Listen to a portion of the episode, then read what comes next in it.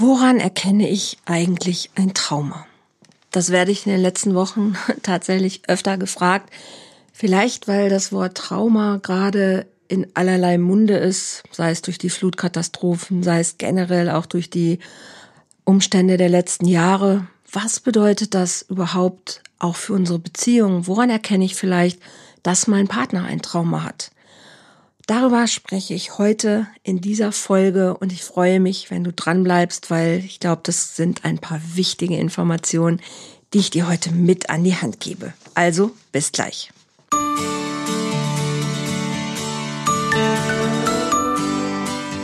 Volltreffer Herz, dein Podcast für die Liebe. Mein Name ist Andrea Holthaus und ich unterstütze Menschen auf dem Weg in ein erfülltes Leben voller Liebe.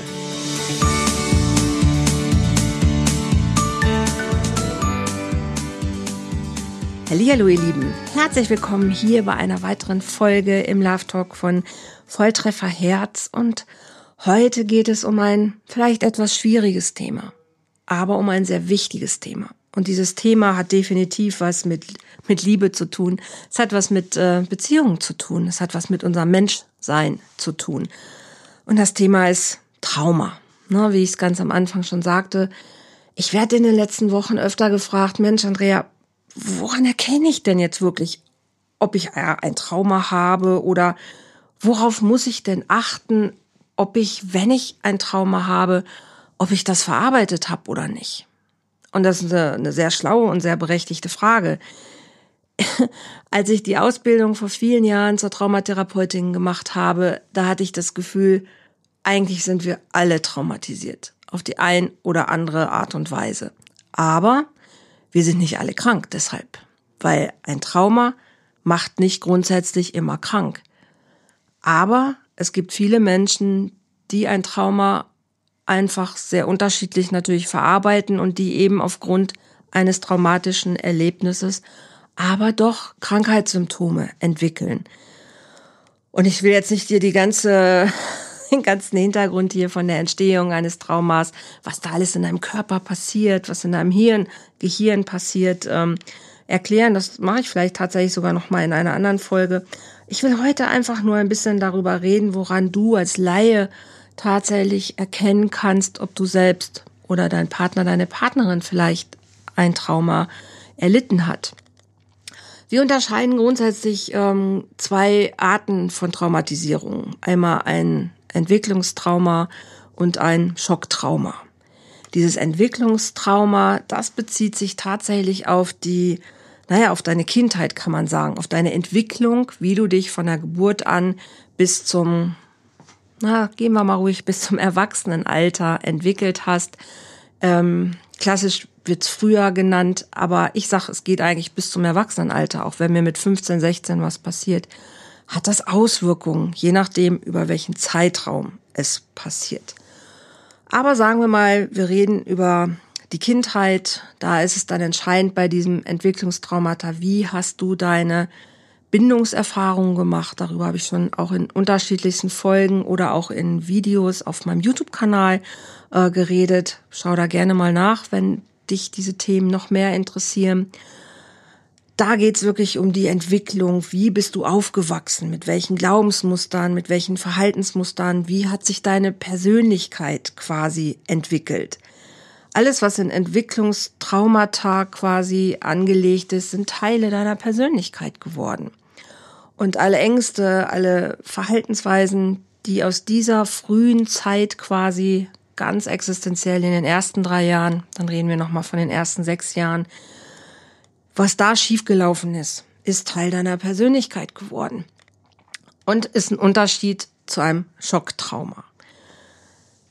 Traumatisierung grundsätzlich, sag ich immer, kennzeichnen sich dadurch, dass du in eine Traumazange rutscht. Das heißt, du, du kommst in einen Zustand, der für dich existenziell körperlich wirklich so lebensbedrohlich ist, dass du nicht mehr kämpfen und nicht mehr fliehen kannst, weil das wäre der der intuitive Teil, wenn wir auf einmal Angst haben, uns bedroht fühlen, dann haben wir den natürlichen Fluchtinstinkt oder wir haben den natürlichen ähm, Kampfinstinkt. Wenn das nicht geht, also wenn ich merke auf einmal, ich komme aus dieser Situation wirklich nicht raus, ich kann mich auch nicht wirklich dagegen wehren, dann sitze ich in der Traumazange. Und dann entstehen die Mechanismen, die letzten Endes irgendwann dafür verantwortlich sind, ob ich das verarbeite oder vielleicht auch nicht. Wir unterscheiden da zwischen körperlicher Gewalt, also zwischen körperlicher Gewalt im Sinne von, das sind auch Unfälle, ähm, zwischen seelischer Gewalt oder zwischen sexualisierter Gewalt. Ich benutze jetzt das Wort Gewalt im Sinne von gewaltig, da, da stürzt was auf mich ein, auf meinen Körper, auf meinen Geist, auf meine Seele, ähm, was ich nicht bewältigen kann in dem Moment, wo ich mich halt nicht wehren kann, wo ich nicht fliehen kann, dann ist das ein, ein Gewaltakt. Klar sind wir da bei Unfällen, bei Krankheiten, aber auch OPs, solchen Sachen.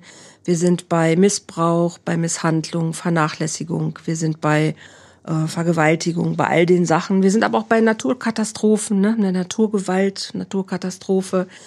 Wir sind ähm, ja bei Pandemien, ne? wie jetzt gerade, also Dinge, ähm, die auf uns einwirken in einer so gewaltigen Art und Weise, dass wir nicht kämpfen oder nicht fliehen können. Und dann sind wir in dieser Traumazange. Kriege natürlich auch, Kriege, Folter, all diese Sachen gehören dazu, wo Menschen in eine Traumazange geraten. Dann gibt es, wir sagen, es gibt dicke Geschichten, also dicke Traumatisierungen, sogenannte Big Traumata. Es gibt Small Traumata, das sind eher die kleineren, wo vielleicht nicht unbedingt mein Leben bedroht ist, ich trotzdem aber psychisch in so eine Notsituation komme, die mich extremst beschämt zum Beispiel bei Mobbing, ähm, wenn das über einen längeren Zeitraum geht, dann haben wir auch Traumafolgen und wir auch eine Traumazange. Ne, ich kann mich nicht dagegen wehren. Cybermobbing, alles solche Sachen, die im, im, im Rahmen tiefer Beschämung stattfinden, sind für uns auch wie ein Trauma zu sehen, haben in der Symptombildung aber doch noch relevante Unterschiede. Wie gesagt, ich will es gar nicht jetzt im Einzelnen alles aufzählen. Es geht ja um die Frage, woran erkenne ich das denn? Machen wir mal ähm, im Gegensatz zu den Schocktraumata, das ist ein Erlebnis, was ein einzelnes Erlebnis ist. Zum Beispiel ein Unfall oder ich bin Zeuge einer, einer, eines Überfalls oder ich bin Zeuge einer, ja, irgendeines schlimmen Ereignisses. Dann ist es ein Moment oder so wie jetzt bei der Flutkatastrophe. Na, dann ist es ein Moment, in dem auf einmal etwas ganz Schlimmes passiert. Vielleicht mein Haus überschwemmt oder mein Haus stürzt ab, wie es ja jetzt auch tatsächlich passiert ist in den letzten Tagen, Wochen. Und dann habe ich in dem Moment einen Schock. Also der ganze Körper fährt hoch, alles ist an Alarmbereitschaft und was dann immer passiert, unser Gehirn schleudert uns da Nebel rein, quasi und bringt das Ganze in einen Schockzustand, in einen Freeze. Das heißt, es erstarrt in mir alles. Und danach fällt es in sich zusammen wie ein Spiegel, der zerbricht. Und ich habe einzelne Fragmente. Das heißt, wenn du jetzt jemanden fragst, vielleicht aus der Flutkatastrophe zum Beispiel, er möchte doch noch mal erzählen, was passiert ist, dann ist es möglich, dass er das in dem Moment vielleicht gar nicht erzählen kann. Und das ist auch schon ein, ein, ein wichtiges ähm, Erkennmerkmal, ob es sich wirklich um ein traumatisches Ereignis handelt oder nicht. Wenn dieser Mensch wirklich ein Trauma erlitten hat und er ist in diesem Schockzustand gewesen, dann kann es sein, dass zwei ganz signifikante Merkmale passieren. Entweder er kann es nicht erzählen, also es ist vielleicht noch nicht erzählbar, weil die Gefühle ihn einfach so übermannen über, oder überfluten, dass er darunter, wenn er das wirklich alles erzählen würde, komplett zusammenbricht. Das passiert manchmal nicht am ersten, zweiten, dritten, vierten Tag, weil dann ist manchmal noch dieser Schock vorhanden und es ist noch quasi, man ist wie in Trance und man hat das Gefühl, das zieht alles irgendwie wie so Nebel an einem vorbei. Das ist manchmal, wenn jemand stirbt, ne, beim Tod auch von ähm, Angehörigen von, von Haustieren, wenn du siehst, wie dein Haustier überfahren wird. Das war vor vielen Jahren bei mir der Fall. dann hat das gebraucht, bis ich das realisiert habe, was ist eigentlich wirklich passiert. Und danach kam erst der Zusammenbruch irgendwie, dass ich wirklich realisiert hatte, ich hatte meinen meinen überfahrenen Hund im Arm und ähm, ich will das jetzt nicht vergleichen mit einer Flutkatastrophe, wenn das ganze Haus weggeht, aber der der Vorgang im Gehirn ist der gleiche. Also es gibt die Möglichkeit, dass jemand es noch nicht erzählen kann, weil es noch nicht erzählbar ist. Das kann auch eine Zeit lang dauern. Ne? Die ersten zwei, drei, vier bis zu sechs Wochen kann dieser Zustand andauern, dass es noch nicht wirklich erzählbar ist. Weil jemand zusammenbrechen würde. Manchmal ist es so. Manchmal kommt es dann irgendwann raus, dann platzt es raus und dann, dann ist jemand wirklich komplett davon überflutet, weil dann kommen auf einmal alle Gefühle rein, äh, alles kommt hoch und es ist ähm, ja, jemand bricht zusammen. Das macht er nicht unmittelbar, wenn das Trauma passiert, sondern das kann Tage, Wochen später sein. Ist normal, wäre ein total normaler Zustand. Es kann aber auch passieren, dass das gar nicht erzählbar wird, weil durch diese Fragmentierung, dadurch, dass es in so viele Splitterteile äh, zersplittert, auch die Emotionen mit abgesplittert oder abgespalten werden. Das heißt, es kann sein, dass jemand das erzählt, wie als ob er dir erzählt, ach, ich habe gestern meine Wohnung renoviert, dann bin ich im Baumarkt gefahren, habe die Farbe gekauft, Pinsel gekauft, dann habe ich mich hingestellt, habe alles schön fertig gemacht und dann habe ich angefangen, die Wand zu malen und hinterher sah das ganz toll aus und jetzt freue ich mich, dass ich ein schönes Zimmer habe. Du merkst vielleicht an meiner Stimme, da ist wenig Bewegung drin. Also es geht kaum rauf und runter, sondern es ist eine sehr sonore Stimme. Und so erzählen auch manchmal Menschen von einem schlimmen Ereignis aus ihrem Leben, aber ohne Gefühlsbeteiligung. Das heißt, die erzählen dir von einer ganz schlimmen Geschichte, erzählen dir vielleicht auch, wie das war, als sie ich nehme jetzt das Beispiel immer wieder dieser Flutkatastrophe, weil das gerade so präsent ja immer noch ist, erzählen die irgendwas, wie sie da standen und ja, und dann äh, sind die Nachbarn gekommen und dann haben wir alle Gummistiefel angezogen und haben den Spaten genommen und haben dann irgendwie unsere Sachen da rausgeholt. Und du sitzt und hörst als Zuhörer und denkst, mein Gott, wie furchtbar und Gott, wie schlimm ist das wohl gewesen und du hast die Gefühle, aber du spürst sie beim anderen nicht. Und das liegt nicht daran, dass der andere nicht deshalb traurig ist über das, was passiert ist, sondern es liegt daran, dass es so schlimm ist, dass er dieses Gefühl abgespalten hat. Nicht, weil er das bewusst sich vorgenommen hat, sondern weil es ein neurophysiologischer Ablauf in unserem Gehirn ist. Es kann auch sein, dass er das komplett anders erzählt, die Geschichte, als wie sie wirklich passiert ist und er, das nennen wir dissoziieren, quasi eine andere Geschichte erfindet. Und diese andere Geschichte ist in seiner Welt Realität gewesen, weil es hat ihm geholfen, in dem schlimmsten Moment, wo er in dieser Traumazange war, sich wegzubeamen, in eine Situation, die ihm geholfen hat, diesen schlimmen Moment aber zu überstehen. Das ist für Außenstehende manchmal sehr, sehr schwierig nachzuvollziehen, wenn dir jemand auf einmal eine Geschichte erzählt und du weißt von vielen anderen vielleicht, die auch Augenzeugen waren, aber nicht unmittelbar beteiligt waren, dass die vielleicht dann in dem Moment ja nicht so traumatisiert worden sind, dass es sich ganz anders zugetragen haben muss. Und du denkst, was, was erzählt mir denn mein Angehöriger hier? Oder du selber fragst dich auf, wenn du Bilder vielleicht dann in den Nachrichten siehst, wow, das, das war doch so aber gar nicht. Das, ich habe das doch ganz anders erlebt. Es kann dann daran liegen, dass du in dem Moment dich quasi aus der Situation heraus gebeamt hast oder dein Angehöriger und es ist ein Zeichen dafür, dass es sich wirklich um ein Trauma handelt. Weil das ist das, was Körper und Gehirn machen. Sie sorgen dafür, dass du diesen Zustand überlebst. Immer. Aber danach hast du nicht den kompletten Zugriff quasi auf das Material, wo alles abgespeichert ist von dem Ereignis, was wirklich passiert ist. Und das macht es oft auch so schwierig. Ihr hört vielleicht manchmal ja auch oder seht so Gerichtssendungen, wo äh, Menschen über eine schlimme Situation äh, sprechen und da aber diese Gefühle gar nicht erkennbar sind. Auch bei Straftätern ist das ganz häufig so, dass die ganz, ähm, ja, ganz banal quasi darüber reden, was sie gemacht haben. Und das liegt oftmals nicht daran, dass sie kein Gefühl haben für das, was, was sie gemacht haben, sondern dass das durch auch selber, wenn ich eine Straftat begehe, ich auch selber in dem Moment traumatisiert werde.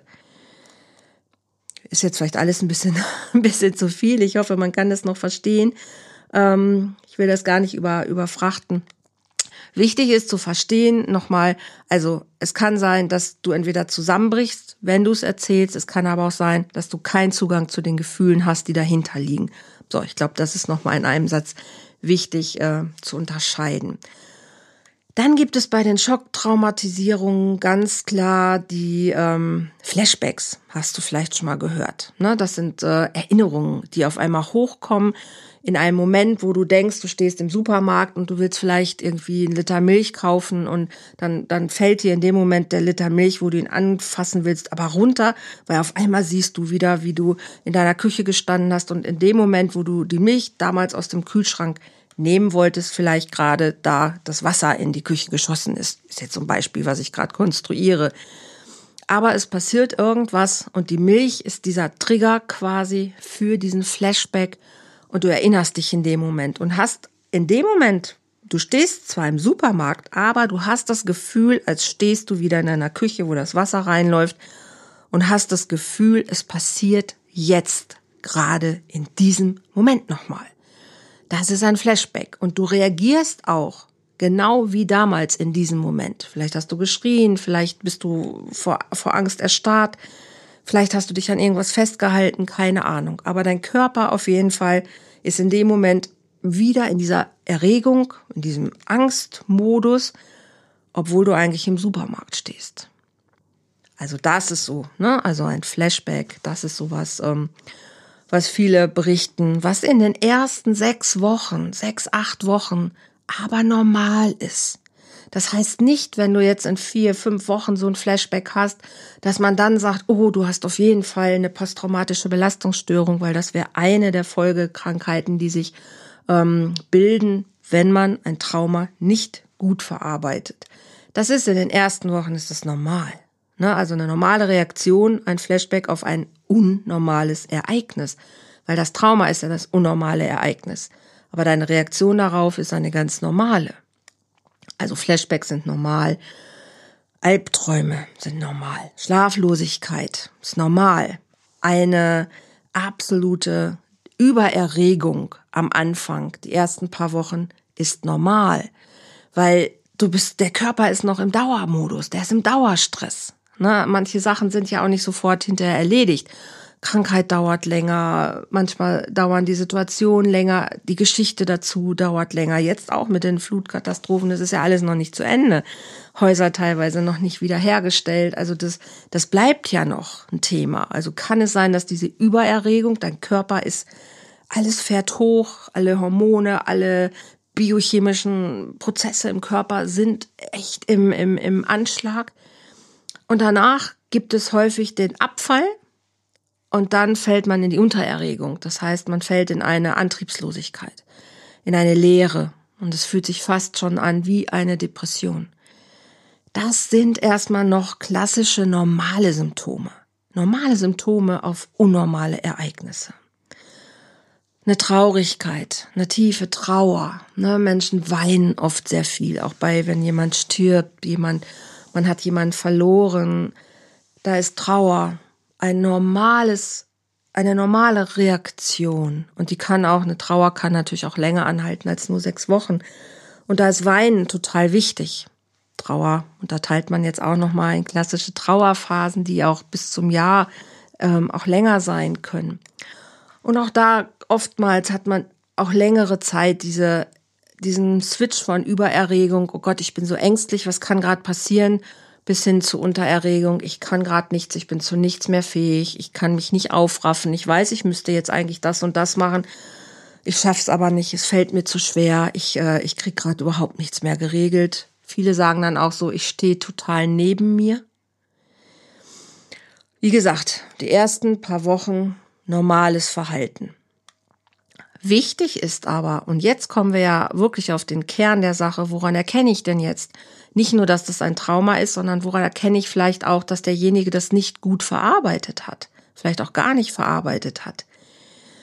Wenn sich dieser Zustand, wenn er dauerhaft bleibt, also wenn sich sowas einpendelt von Schlaflosigkeit, von Angststörung, vielleicht von ähm, Unruhe, also dauerhafter innerer Unruhe, bis hin dann immer wieder zur Erschöpfung. Also wenn es immer wieder diesen, diesen, diesen Switch gibt zwischen, ja, wie Daueranspannung und nicht entspannen können oder in die totale Untererregung zu kommen. Also wenn wir jetzt ein Jahr lang diesen Modus haben, dann ist auf jeden Fall deutlich, wow, da ist irgendwas nicht gut verarbeitet. Ne? Also wenn du einen Menschen hast oder deinen Partner ja schon länger kennst äh, oder deine Partnerin und du merkst nach einer Zeit, ey, wow, das, das normalisiert sich gar nicht wieder. Oder du lernst generell jemanden kennen, wo du nicht weißt, hat der vorher was Schlimmes erlebt, aber du merkst, boah, der schläft schlecht, der ist immer wieder traurig oder ähm, man, man, manchmal ist er ganz gut drauf und dann, dann macht er alles Mögliche und dann gibt's wieder Tage, wo er überhaupt nichts geregelt oder sie nichts geregelt bekommt. Dann kann es sein, muss nicht, aber es kann sein, dass er was Schlimmes oder sie was Schlimmes erlebt hat. So, das ist erstmal so ganz banal gesagt, woran erkennst du das, dass jemand vielleicht etwas Schlimmes erlebt haben kann. Jetzt hatte ich ja schon am Anfang gesagt, ähm, bei Entwicklungstraumatisierung ist das Ganze ein bisschen anders, weil da reden wir nicht von einem Monotrauma, also einem einzelnen Erlebnis, sondern wir, wir reden von sequenziellen Traumatisierungen, das heißt schlimme Erlebnisse, die über einen Zeitraum immer wieder passieren. Ne? Beim, beim Missbrauch zum Beispiel, wenn das zwischen drei und zwölf Jahren immer wieder passiert, ist das eine sequenzielle Geschichte. Zur Entwicklungstrauma gehört aber auch wirklich äh, die, naja, wie deine Eltern sich dir als Kind gegenüber verhalten haben. Ne, da gehört das, das Vertrauen, was du vielleicht zu Erwachsenen ähm, gefunden hast, zu. Und es muss nicht immer um einen Missbrauch gehen. Also es können auch andere Sachen sein, dass du einfach nicht optimal versorgt worden bist mit dem, was du brauchtest. Dass deine Bedürfnisse nicht in der Art und Weise gesehen worden sind, wie es aber eigentlich hätte sein sollen. Dass du nicht die Liebe bekommen hast, die du aber verdient hast und dann reagieren einfach Menschen in sehr, sehr unterschiedlicher Art und Weise darauf, weil sie kompensieren all diese Dinge, die sie nicht bekommen haben. Das ist auch so etwas, was in uns Mensch eigentlich ja, naja, man kann fast sagen, wunderbar funktioniert. Wir sind in der Lage, Sachen zu kompensieren. Also wenn wir irgendwo ein Defizit haben, dann schaffen wir es, das mit irgendetwas anderem zu kompensieren. Und die Art und Weise, wie wir was kompensieren, ist nicht immer sofort, dass man denkt, oh, das ist jetzt was, was Krankhaftes, was Pathologisches. Ne, zum Beispiel ein, ähm, Kaufrausch.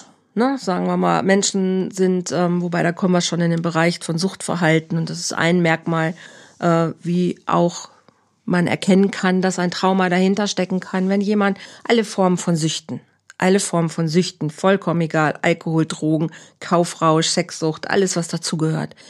Immer wenn ein Suchtverhalten oder ein Zwangsverhalten sich breit macht, kann, nochmal, kann, muss nicht. Es gibt auch andere Hintergrundmöglichkeiten, äh, aber meistens kann ein Trauma dahinter stecken. Und dann sind wir hier nicht mehr unbedingt beim Schocktrauma, sondern wir sprechen hier dann von diesem Entwicklungstrauma. Hier gehört auch Schlaflosigkeit rein, hier gehören Depressionen rein, alle psychischen Erkrankungen können hier mit reinkommen, Wut, kann also Wutausbrüche, immer wiederkehrende, sich wiederholende Wutausbrüche können dazugehören. Menschen, die immer in Daueranspannung sind. Auch Menschen, die immer sehr schreckhaft sind.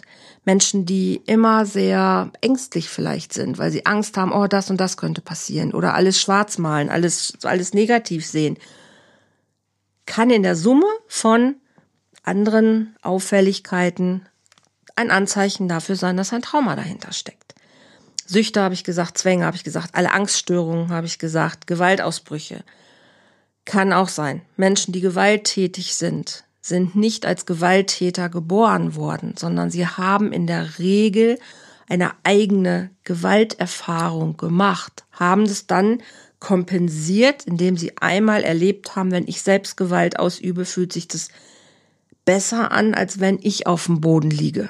Ganz plakativ jetzt gesagt. Ähm, dazu könnte, könnte ich wieder eine eigene Folge machen. Wenn ich selber einmal das Gefühl erlebt habe, ohnmächtig zu sein und ich habe dann ein anderes Verhalten angewandt, nämlich sprich, ich habe mich gewehrt, ich habe selber jemandem quasi auf die Mütze gehauen und ich erlebe den Gewinn davon, wie das ist, dass ich mich in dem Moment handlungsfähig fühle, kann es sein, dass mich dieser Gewinnmoment dazu bringt, es immer wieder zu machen. Das heißt, ich kompensiere meine eigene Angst vor diesem Ohnmachtsgefühl damit, dass ich selber in die Handlung komme, leider dabei andere Menschen verletze, weil ich diesen Gewinn wieder haben möchte. Und den Gewinn erlebe, ah, wenn ich aktiv bin, dann geht's mir besser, dann bin ich ein Macher und bin nicht Opfer. Also, ne, wenn du auf Menschen triffst, die Gewalt ausüben, das ist auch manchmal bei kleinen Kindern tatsächlich schon so, dass sie das machen, weil sie es nachspielen, weil sie das bei ihren Erwachsenen so gesehen haben oder weil sie eben selber ihre Angst kompensieren in dem Moment. Muss man einfach mal gehört haben. Alle Formen von Trügereien, von kriminellen Verhaltensweisen können ein Symptom sein für ein ungelöstes Trauma auf unterschiedlichste Art und Weise. Bei Betrügern ganz häufig erkennt man erstmal überhaupt keinen Zusammenhang. Und wenn man dann mal nachforscht und in die Hintergrundgeschichte kommt, kommt man häufig sehr düsteren ähm, Geschichten auf die Spur, die im ersten Moment überhaupt nicht erkennbar sind. Weil die Menschen oftmals so eine Schein... Ähm, Persönlichkeit gebildet haben, die ganz anders daherkommt, als wie man dann hinterher, wenn man die Geschichte hört, denken könnte, oh Gott, das muss doch ein total kaputter Mensch sein. Ja, ist es auch manchmal.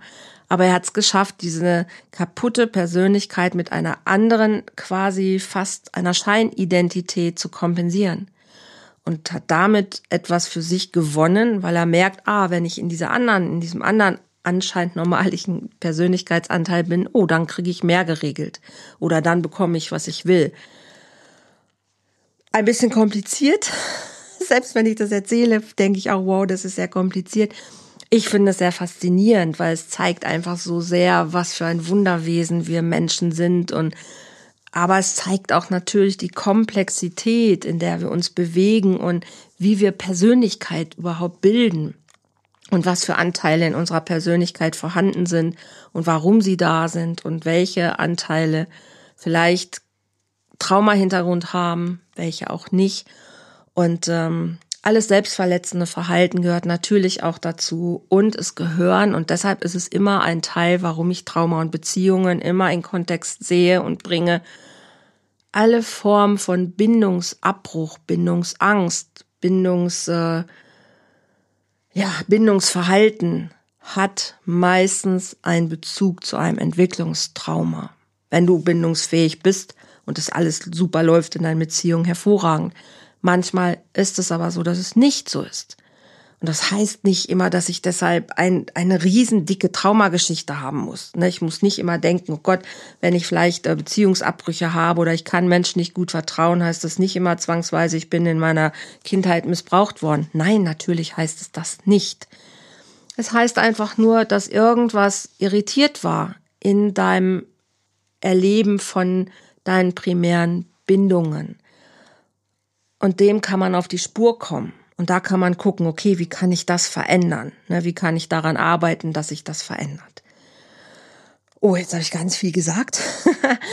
Oft ist es so, dass man Menschen trifft, wo man sagt, die sind sehr kopfgesteuert. Und das ist gut, das ist nicht immer schlecht. Aber natürlich in einer Beziehung brauche ich auch die Emotionen. Und das ist oft so, dass das dann manchmal ein bisschen schwierig wird. Ne? Wenn, wenn eine Partner eher ein bisschen emotionaler ist und der andere Partner eher ein bisschen kopflastig ist, kann es dann zu Reibereien kommen. Es kann zu, ja, es kann einfach zu Konflikten kommen.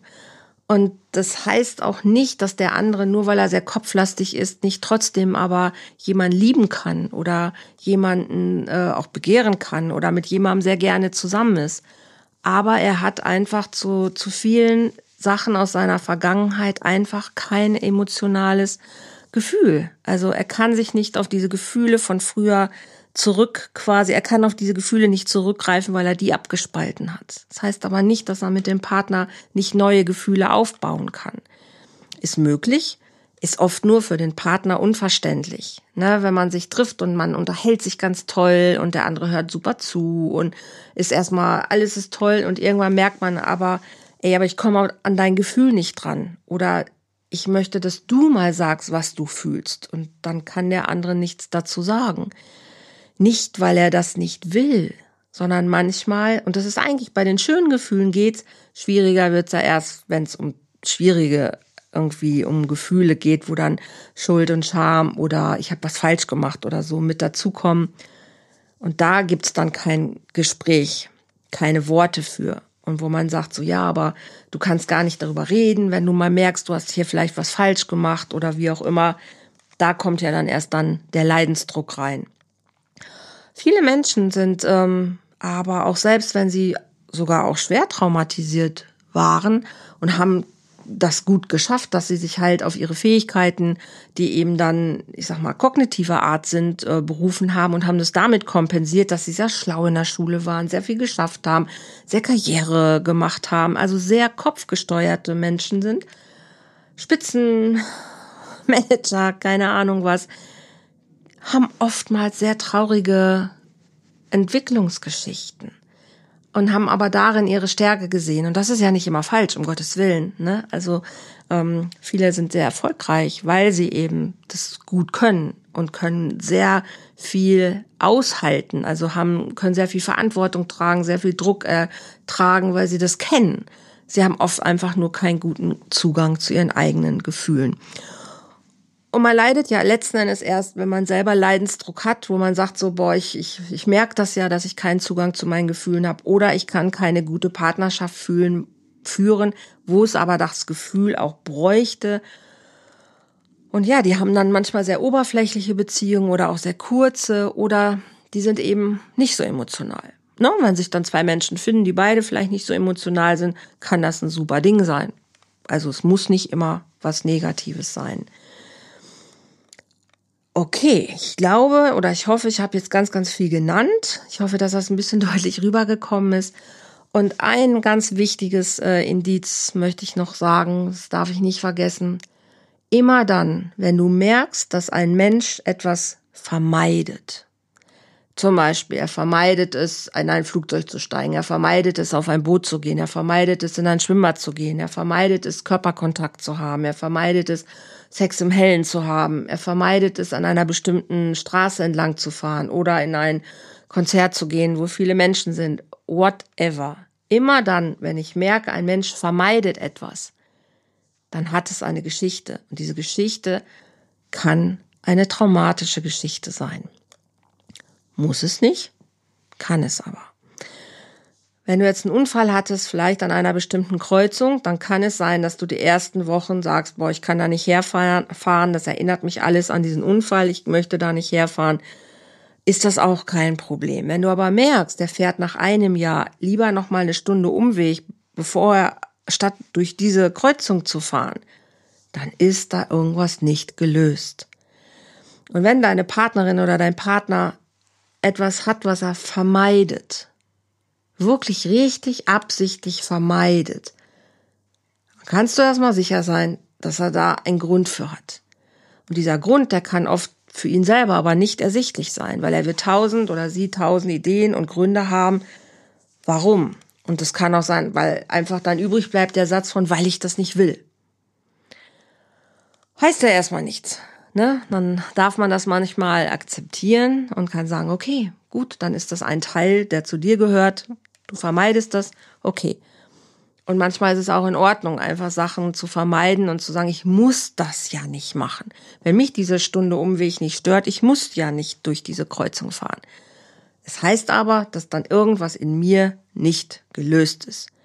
Und alle Dinge in mir, die nicht gelöst sind, lassen mich natürlich auch weniger frei fühlen. Und an anderen Stellen kommen manchmal dann diese Dinge aber wieder hoch, dass ich irgendwann anfange, nicht nur diese Kreuzung zu vermeiden, sondern auch eine andere Kreuzung zu vermeiden. Oder ich vermeide es vielleicht sogar generell irgendwann mal Auto zu fahren. Also was ich damit sagen will, ist, unsere Vermeidungsstrategie ist im ersten Moment zwar eine schlaue Taktik, aber langfristig keine gute Taktik, weil sie uns irgendwo in der Regel immer wieder einholt. Deshalb bin ich wirklich ein Fan davon, und das ist der Teil, wo Beziehungen wieder mit ins Spiel kommen. Wenn es in deinen Beziehungen Schwierigkeiten gibt, dann gibt es die nie ohne Grund. Also wenn Menschen sich streiten, dann passiert das nie ohne Grund. Manchmal geht es darum, dass jemand Recht haben will, aber auch dafür gibt es einen Hintergrund. Was ist, wenn er nicht Recht hat? Dann heißt das, er, er fühlt sich nicht mehr stark, dann ist er vielleicht in dem Modus von, oh Gott, dann sieht jemand, dass ich schwach bin. Und wenn ich aber mich schwach zeige, dann bin ich Opfer. Ist jetzt auch ganz plakativ, sehr runtergebrochen. Im Endeffekt, aber genau so ist es. Also ein Trauma ist etwas, was uns alle mehr oder weniger in unserem Leben wahrscheinlich schon mal begegnet ist. Aber wir haben alle aufgrund unserer salutogenetischen Faktoren, das sind die, die unsere Selbstwirksamkeit quasi mit ins Boot bringen, unsere Selbstheilungsprozesse mit reinbringen, und die sind je nachdem, wie ich welche Faktoren mitbringe, wie gut ich gefestigt bin im Leben, was für einen Hintergrund ich habe, vielleicht auch kulturell, familiär, finanziell. Wenn ich relativ gut da aufgestellt bin, kann es sehr hilfreich sein, ein Trauma gut zu bewältigen. Habe ich wenig Ressourcen, also habe ich vielleicht auch kein, kein Geld, keine Familie, keine Freunde, die mich auffangen, äh, vielleicht bin ich eine soziale Randgruppe, was auch immer, kann es sein, dass ein Trauma mich viel mehr aus der Bahn bringt, als wenn ich natürlich gut aufgefangen werde. Wichtig ist, es gibt immer Hilfe, egal ob ich gute Faktoren habe oder nicht. Wenn ich alleine bin, sollte ich mir immer Hilfe holen. Und auch selbst, wenn ich merke, okay, ich habe aber viel Familie, viel Freunde, sollte ich überprüfen, hey, habe ich das wirklich verarbeitet? Und dann sollte ich mir das angucken. Vermeide ich was? Habe ich immer noch diesen, diesen Switch von Übererregung, Untererregung? Kann ich gut schlafen? Habe ich Albträume? Kann ich darüber reden inzwischen, ohne dass ich immer noch in Tränen ausbreche? Na, es gibt also so kleine Sachen, woran man merken kann, hey, habe ich das gut verarbeitet? Und manche Sachen weiß ich ja gar nicht. Also bei manchen Sachen weiß ich nur, okay, das ist Teil meiner Persönlichkeit, aber ich weiß gar nicht, wo es herkommt. Und dann kann ich mich entweder A auf die Suche machen, dass ich sage, boah, ich möchte es gern verstehen, warum ist es so? Warum kann ich mich nicht an einen, an, in eine Partnerschaft einlassen? Warum habe ich Angst, angefasst zu werden? Warum mag ich es nicht, im, im hellen Nackt zu sein? Was immer auch, ähm, okay, damit kann ich mich beschäftigen, um mir selber auf die Spur zu kommen, um mich selber zu verstehen. Und meistens erzählen wir uns irgendwelche Geschichten, warum das so ist weil das ist so ein Phänomen auch von Traumatisierten. Wir wollen immer ein ganzes Bild haben. Und manchmal, wenn uns Puzzlestücke fehlen, dann fügen wir sie einfach dazu. Ob die stimmen oder nicht, ist egal. Hauptsache, wir haben wieder ein gesamtes Bild. Das ist ein Bewusstsein, was ein Mensch haben möchte. Er möchte von sich ein Gesamtbild haben und das möglichst ohne Puzzlestücke. Also ohne fehlende Puzzlestücke. Und wenn ich die nicht bekomme, dann ergänze ich die irgendwann durch irgendwelche ähm, Fantasiepuzzlestücke. Hauptsache, ich fühle mich ganz. Und irgendwann merkt man das natürlich, wenn das ein Flickwerk ist ne, und ich immer hier irgendwo was zugeflickt habe oder ein Puzzlestück ergänzt habe, wo aber die Substanz nicht wirklich hinter ist, dann irgendwann bricht das Ganze mal zusammen. Und das ist das, was wir häufig haben. Da muss ich es wieder kompensieren, ich muss, und dann bin ich in meinem Dauerstress und ich bin nicht wirklich frei. Und das ist das, was ich uns ja wünsche, weshalb ich das hier auch in diesem Podcast erzähle. Wir sind nicht davor geschützt, dass wir ein Trauma erleben, aber der Umgang damit, der ist machbar. Also das sind Sachen, die man auflösen kann. Das sind Sachen, mit denen man arbeiten kann. Ähm, wenn ich nicht weiß, wo es herkommt, gibt es trotzdem Tools und Strategien und es gibt Übungen und es gibt Sachen, die einem aber da helfen, da rauszukommen und dass man trotzdem irgendwann sehr gut und sehr befreit und sehr mit Leichtigkeit und Freude und auch mit Empathiefähigkeit kann man, kann man nachlernen. Man kann nachlernen, Empathie zu entwickeln. Also nur weil ich heute nicht über meine Gefühle sprechen kann, heißt das nicht, dass ich das nicht in einem Jahr kann. Wenn ich sage, ich möchte das, weil ich weiß, dass es wichtig ist für eine gute Beziehung kann ich das nachlernen. Aber ich muss mich auf den Weg machen. Das kommt nicht vom Himmel gefallen. Und das passiert auch nicht, wenn ich morgens immer nur lange genug warte in der Hoffnung von irgendwann mache ich die Augen auf und dann hab ich's. Mm, nein. Ich glaube, nein. Also wichtig ist jetzt nochmal mitzunehmen, abschließend, ähm, wenn du merkst, dass du mit einem Menschen zusammen bist oder wenn du selber bei dir merkst, dass es Auffälligkeiten gibt, die vorher vielleicht nicht da waren, frag dich, ist gerade was Schlimmes passiert? Was du vielleicht noch nicht richtig verdaut hast? Oder ist es was, worunter du leidest oder jemand anders leidet, wo du sagst, hey, das muss doch nicht so sein. Süchte können sich verändern, selbstverletzendes Verhalten sowieso. Ähm, alle Möglichkeiten, die ich aufgezählt habe, sind heilbar, reparabel, sind nachreifbar, also auch äh, entwicklungstraumatisieren. Du kannst nicht deine, deine Vergangenheit jetzt komplett verändern, das ist klar. Aber du kannst, wie du auf die Geschichte drauf guckst, wie du manche Dinge selbst bewertet hast, deine Glaubensmuster, daran kannst du arbeiten und daran kann sich was verändern und dann kann sich auch neues Verhalten verändern. Veränderung ist immer möglich. Und ein, ein, ein Trauma können wir nicht wegmachen, aber es kann Heilung passieren.